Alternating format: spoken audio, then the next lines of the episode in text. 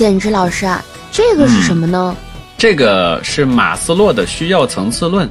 我在文稿放了一幅图，嗯，听友们有时间的话呢，可以查看一下这一幅图。那我们的听友很可能不是心理学方面的本科生啊、研究生呢，那我就只把握图中的关键元素来讲解一下。啊，我写了一段笔记，主播接茬。好嘞，简单的说，每一个人都有生存的不同需求，比如说，吃饭就是生理需要，买房子就是安全的需要。追求亲情、友情、爱情，就是爱的需要。当然，这里是简化了图中说的社交需求，不然就要写的很多了，会偏离讨论的初衷。我需要你的夸奖，是你尊重我；你需要我的夸奖，是我尊重你。我被你尊重了，叫自尊；你被我尊重了，叫尊重。结论就是。尊重的需要，我们每一个人都想干自己想干的事情，这个就是自我价值的实现。你可以简单认为类似于梦想的需要吧。简直老师太可爱了啊！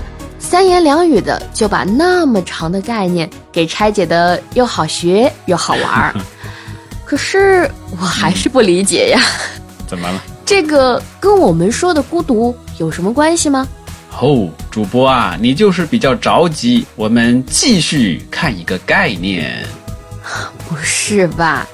你这次有点不地道啊。好吧，我来念一下。嗯，人际关系指人们在人际交往的过程中结成的心理关系，心理上的距离。交往双方在个性、态度、情感等方面的融洽或不融洽。相互吸引或相互排斥，必然会导致双方人际关系的亲密或疏远。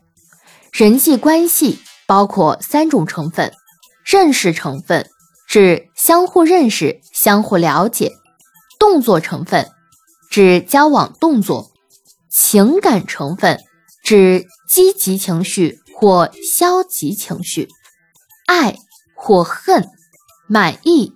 或不满意，其中情感成分是核心成分。人际关系反映了交往双方需要的满足程度。若交往双方能够相互满足对方的需要时，就容易结成亲密的人际关系；反之，则造成人际排斥。这个我好像有点反应不过来哎。哈哈，你是太想着和我们的话题相关联了。你先别着急啊，你先说说这段话你是怎么理解的吧？